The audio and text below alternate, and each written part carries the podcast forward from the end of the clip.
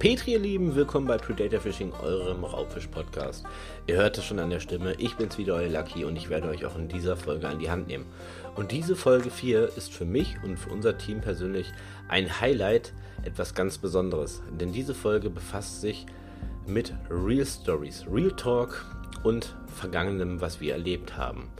Und wir haben uns ein Schmankele für euch ausgedacht, etwas, was schon etwas her ist, was wir euch gerne in dieser Folge berichten wollen.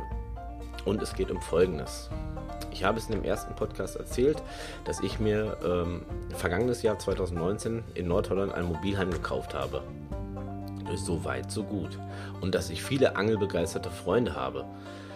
Einer dieser Freunde, ich werde seinen Namen nicht nennen, das ist zumindest einer meiner besten Jungs, mein bester Freund, hatte mich natürlich direkt angehauen, so, wo er gehört hat, Holland, Mobilheim, wir müssen ein Männerwochenende machen.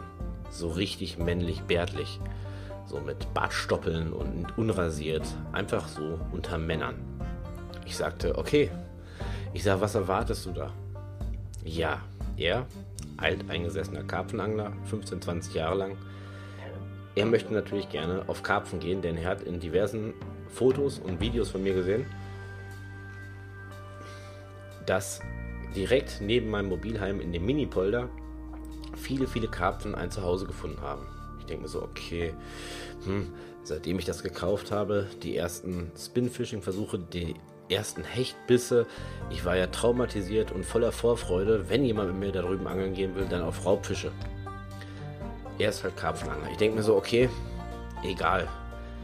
Hab ihm das erklärt, dass ich viel lieber auf Hecht und Zander gehen würde. Er sagt, das können wir auch machen, aber er nimmt sein Equip zum Karpfenangeln mit.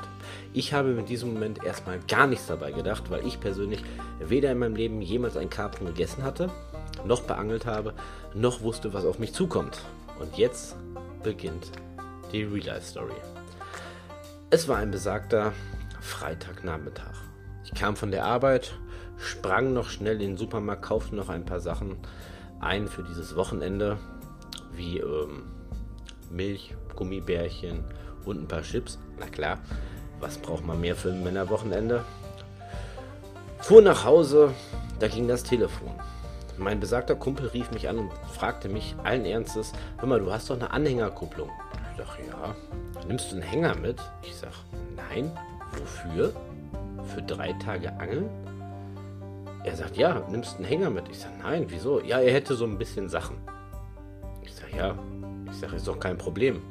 Ich habe zwei Zwillinge, ich habe ein Kombi. Normalerweise passen die rein, meine Frau rein, ich rein und noch äh, ein Buggy und ein Kasten Bier. Ich sage, das kriegen wir schon hin. Er sagte darauf, bist du sicher? Ich sage, na klar, was soll passieren? Okay. So, ich habe für diese besagten drei Tage von Freitag bis Sonntag einen kleinen Rucksack gepackt mit ein bisschen Fressalien, ein paar T-Shirts, meine Angelhose, ein paar extra Schuhe und Unterwäsche. Mein Angelkoffer, Schrägstrich Angelrucksack, den ich vorab ähm, mit ein bisschen Ködern versehen habe, Ersatzspule, was man alles so braucht. Und meine zwei Spinrouten. Punkt. Mein Kombi war vielleicht zu 10% gefüllt. Ich dachte mir, gar nichts in diesem Moment und fuhr los. Mein Kumpel wohnt in der Nachbarstadt, das ist ein bisschen entfernt halte vor seiner Tür. Er steht da mit einer Routentasche und einem Rucksack. Und ich dachte mir schon so, ich habe bis jetzt noch nicht verstanden, warum er mich nach einem Hänger gefragt hat. Ich ihn erstmal begrüßt, so Bro Shake und so, was geht. Er sagt, ja, wir schmeißen das kurz rein und dann müssen wir bei mir im Keller meine Angelsachen holen. Bitte was? Ja, meine Angelsachen. Ich sag, ja, du hast doch deine Angeln hier und einen Rucksack. Ja. Die Routen sind seine Spinrouten, der Rucksack ist ein bisschen mit Wäsche. Ich sag, okay, das heißt, er sagt, ja, ich möchte ja versuchen, bei dir am Campingplatz Karpfen zu angeln. Ich sag, ja, okay. Noch habe ich gute Laune verspürt und bin mit ihm in die heiligen Hallen eines alteingesessenen Anglers gegangen. Ich war, ich kenne den Jungen bestimmt 20 Jahre lang. Ich war noch nie in seinem Keller. Ich habe Geschichten gehört davon, auch von der Wertigkeit seines Kellers, aber ich konnte es mir nie bildlich vorstellen. Die Kellertür öffnete sich und eine Welt brach für mich innerlich zusammen. Es war ein Keller, bestimmt von 9 Quadratmetern und war von oben bis unten mit Angelsachen gefüllt. Angeln, Routen, also ja, Angeln, Routen ist das gleiche, aber Routen, Taschen, Stühle, Liegen, Zelte, Taschen über Taschen, ihr Lieben. Wahnsinn. Das war wie in der Winkelgasse bei Harry Potter. Absoluter Wahnsinn für jemanden, der gerade erst richtig aktiv mit dem Angeln begonnen hat. Und ich denke mir so, oh, was hat der Jung vor? In Windeseile griff er zielsicher in diverse Regale, stellte alles vor die Tür und sagte, das da. Und in diesem Moment habe ich verstanden, warum er mich vorab nach einem Hänger gefragt hat. Also schleppten wir unbeschreibliche 30 Minuten lang Tasche für Tasche für Tasche aus dem Keller zu meinem Auto.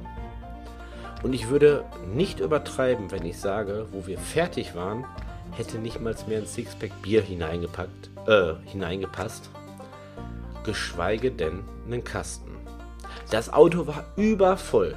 Ich hatte eine Route links an meiner Wange, ein Stück von seiner Karpfenroute rechts an meiner Wange und er freudig, ich kann ja auch fahren. Danke dafür, du Arsch. Fazit ist, das Auto gewichtstechnisch würde ich nicht sagen überladen, aber man hat nichts mehr gesehen. Hätte ich damals dran gedacht, jemals ein Instagram-Profil für dieses Team Predator Fishing oder für unser Projekt zu gestalten. Ich hätte irgendeinem Passanten 50 Euro gegeben, dass er Fotos macht, wie wir eingequetscht in einem Kombi sitzen für drei Tage Angeln. Es war die absolute Eskalation. So weit, so gut. Da wir uns eh nicht bewegen konnten, blieb es auch aus mit der Pinkelpause oder sonstigem etwas. Wir sind losgefahren, 340 Kilometer am Stück, mit Nackenstarre und ohne Bewegung. Kamen an, hielten und packten erstmal anderthalb Stunden sein Angelequip aus dem Auto in meine Gartenhütte, die danach ungefähr genauso aussah wie das Auto vorher. Voll, rammelvoll. Vorher stand ein Rasenmäher da drin und ein Eimer, wo man mit ein bisschen wischen konnte. Das Ding war voll, da ging nichts mehr. Top, dachte ich mir. Wunderschön. Also leicht gestresst angekommen, der Nacken tat tierisch weh, der Rücken auch und ich hatte immer noch Abdrücke der Rute in meinem Arm. Tipptopp. Ich dachte mir, wir machen jetzt einen chilligen, erstmal, es sollte ja Männerwochenende sein, ein Bier auf und setzen uns hin und planen für die nächsten zwei Tage. Mein Kollege, absolut am Eskalieren. Wo ist das? Wo ist das? Wo ist das? Ich was hast du vor? Ja, Routen zusammenbauen, wir müssen los. Ich sage, wir waren gerade dreieinhalb Stunden unterwegs. Ich sage, lass uns doch wenigstens mal einmal aufs Klo gehen. Ja gut, so viel Zeit muss sein, aber dann Montagen bauen und Attacke. Okay. Absolut, man muss die Zeit nutzen. Ich sagte nicht nein. Wie er seine Routen wieder aus der Hütte rausgekramt, was wiederum 20 Minuten gedauert hat, weil sie natürlich als erstes da drin standen. Top. Egal. Routen raus, er am Basteln, Futterkorb hier, ähm, eine ganze Tasche, wofür ich, äh, womit ich zwei Wochen lang in Urlaub fliegen würde nach Malle, nur voller Futtermittel für Karpfen. Ich denke mir so, okay. Ich sag, bleib ruhig, Lucky. Ich sag, der Junge weiß, wovon er redet. Das ist normal. Absolut. Er den Eimer genommen, zum Wasser gerannt, eine Futtermischung nach der anderen gemacht und schaute mir dann ähm, leicht erfreut ins Auge, zückte eine Dose Mais und sagte, wir müssen jetzt direkt da los. Ich sage, wir haben noch gar nicht die Routen fertig gebaut. Er sagt, ja, das brauchen wir auch noch nicht. Ich sage, wie? Ja, wir müssen jetzt erstmal zu dem Gewässer uns einen Spot aussuchen und die Karpfen anfüttern. Ich sage, was müssen wir machen? Die anfüttern? Ich sage, wir sind doch hier nicht irgendwie Dinner for One oder so. Ich sage, wieso anfüttern? Ich sagte, wir gehen jetzt angeln, wenn du schon so einen Stress machst. Nein. Er möchte es ja nur gerne vorbereiten, aber er möchte die Karpfen anfüttern, damit die vielleicht morgen wiederkommen, morgen Abend, weil sie denken, es gibt was zu fressen. Ganz ehrlich, ihr Lieben, ich habe die Welt nicht mehr verstanden. Ich dachte mir, warum zur Hölle geht man an einen Fluss, macht so einen Stress und muss dann 24 Stunden lang Fische anfüttern, die man erst danach beangeln will? Karpfenangler haben sie doch nicht alle. Er hat drauf bestanden. Also sind wir losgezogen, jeder ein Döschen Mais in der Hand und warfen den Mais einfach mal ins Wasser. Kann man ja mal machen. Also die Spannung war äh, auf 110 Prozent. Ich habe noch nie was Spannenderes gemacht beim Angeln, außer wenn man Mais ins Wasser wirft. Aber ich dachte mir nach wie vor noch, mein Kumpel, der hat ja Ahnung, jahrzehntelange Ahnung im Karpfenangeln, da wird schon was dran sein. Also habe ich die Schnauze gehalten, wir sind zurückgegangen und ich habe gesagt, bevor du jetzt irgendwas machst, mein Freund, kaltes Bier. Er war einverstanden, es blieb nicht bei einem, es ging über zwei, drei Fläschchen Bier. Wir haben ordentlich weitergebaut, die Routen und uns natürlich auch ein wenig unterhalten, wie denn die nächsten zwei Tage gestaltet werden. Mittlerweile hatten wir auch erst 10 Uhr abends. Gut, der Plan stand, der Plan war gemacht. Es fing an zu regnen. Wunderbar, dachte ich. Wir haben Mais in ein Gewässer geworfen, ohne Haken wohlgemerkt, um die Fische anzufüttern. Wir haben Taschen, Bags, Stühle liegen in meine Gartenhütte gestellt, Routenmontagen gebaut und erst drei Bier an einem Männerwochenende getrunken und es regnet.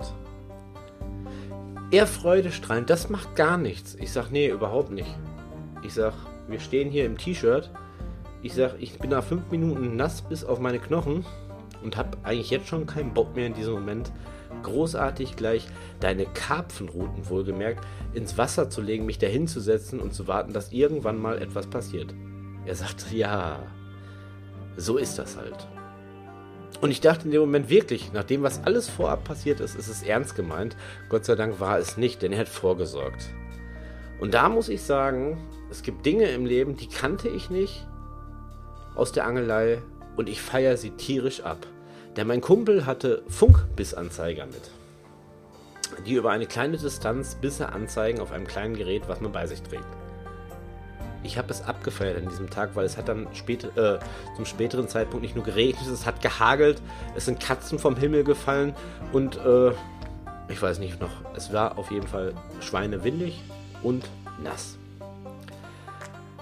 Also bauten wir nach einem wiederholten Male des Anfütterns die Routen an dem Spot auf, vier Stück um genau zu sein, in die Funkbissanzeiger und begaben uns in mein Mobilheim.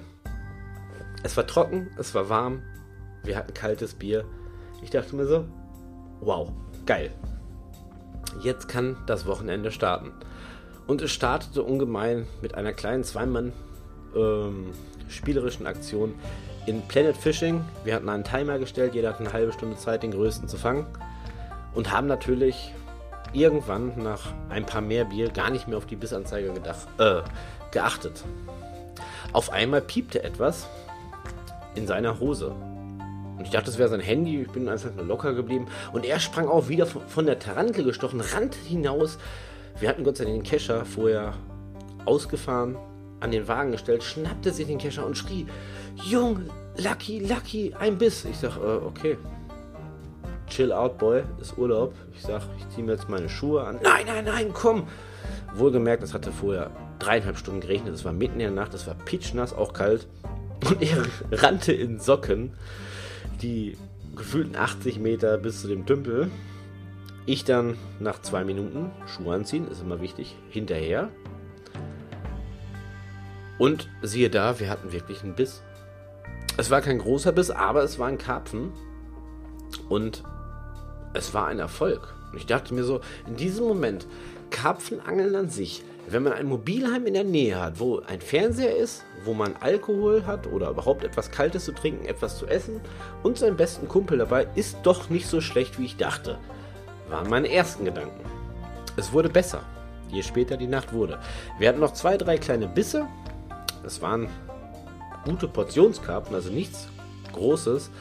Und wir chillten uns in das Mobilheim, machten die Heizung an, tranken noch ein wenig und erzählten über alte Tage.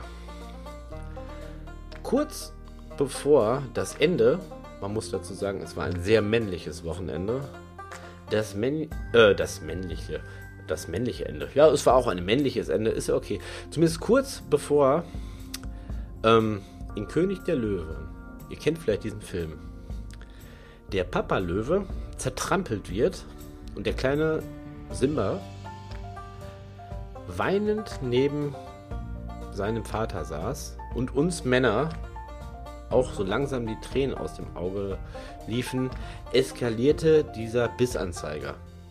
Ihr Lieben, das war, äh, als wenn man mit einem Bowie-Messer durch die Polizeikontrolle am äh, Flughafen geht, ja, durch die Zollkontrolle. Das Ding war am Rappeln, grün, gelb, rot, am Piepen. Und in diesem Moment habe ich das erste Mal es gefühlt, was es heißt, Karpfen zu angeln. Auch ich habe die Schuhe ausgelassen, bin aufgestanden, rabaut bis zur Tür. Vielleicht war es ein Bier zu viel. Ich habe vergessen, dass in meinem Mobilheim die Tür, die Türzagen tiefer hängen und aus Aluminium bestanden. Fazit, meine Füße waren draußen, mein Kopf lag drin. Ich war KO Victory, ich war Finish, konnte mit den letzten Zuckungen meiner Arme nur noch einen Daumen hoch auf die Frage, geht's dir gut zeigen? Und mein Kollege rannte los und ich weiß nicht, wie lange ich da lag. Auf jeden Fall hat er den Fisch gelandet und das war ein richtig mächtiger Karpfen. Wir haben ihn nicht gemessen, weil wir, bis ich wach war oder wieder richtig fit war und hinter ihm her gekrabbelt bin Richtung Gewässer, wäre jetzt lange am Land gewesen und wir möchten dem armen Tier nicht noch mehr zumuten, als es sowieso haben muss, wenn er an so einem Karpfenhaken hängt. Also haben wir dieses schöne Tier begutachtet, ein Küsschen gegeben zum Abschied, er soll seine Freunde grüßen und ihn wieder hinein ins Wasser gelassen. Ich persönlich hatte eine kleine blutende Wunde am Kopf, mir dröhnte der Schädel und ich habe in diesem Moment beschlossen, Karpfenangeln ist geil, aber ich muss ins Wasser. Äh, ins Wasser. Ins Bett. Jetzt war ich zu sehr in dem Element der Kopfschmerzen. Ich musste ins Bett. Mir ging es gar nicht mehr gut. Fazit ist, ich habe mich hingelegt. Mein Kollege hat gesagt, ja, ich auch, aber ich mache den, äh, den Funkbissanzeiger noch auf extrem laut, falls noch was beißt. Ich denke, mach was du willst. Ich sag, ich bin finish. Wir hatten mittlerweile auch, glaube ich, halb vier im, äh, in the morning. Und unser Wecker für den nächsten Tag stand auf halb acht. Das war der erste Part unserer Real-Life-Story. Es wird noch ein zweiter, eventuell noch ein dritter Part kommen von meinem Wochenende mit meinem besten Freund in Holland auf Karpfen. Ich hoffe, ihr hattet ein bisschen Spaß dabei. Wir haben jetzt gleich unsere 20 Minuten erreicht und schaltet in der zweiten Folge auch wieder ein und gebt uns Feedback, kommentiert, besucht uns auf Instagram. Einfach happy dabei sein und wir freuen uns über jeden Gruß. In diesem Sinne, Petri Heil, ihr Lieben, und denkt dran, auch ein Karpfenangler ist nur ein Mensch. Dankeschön.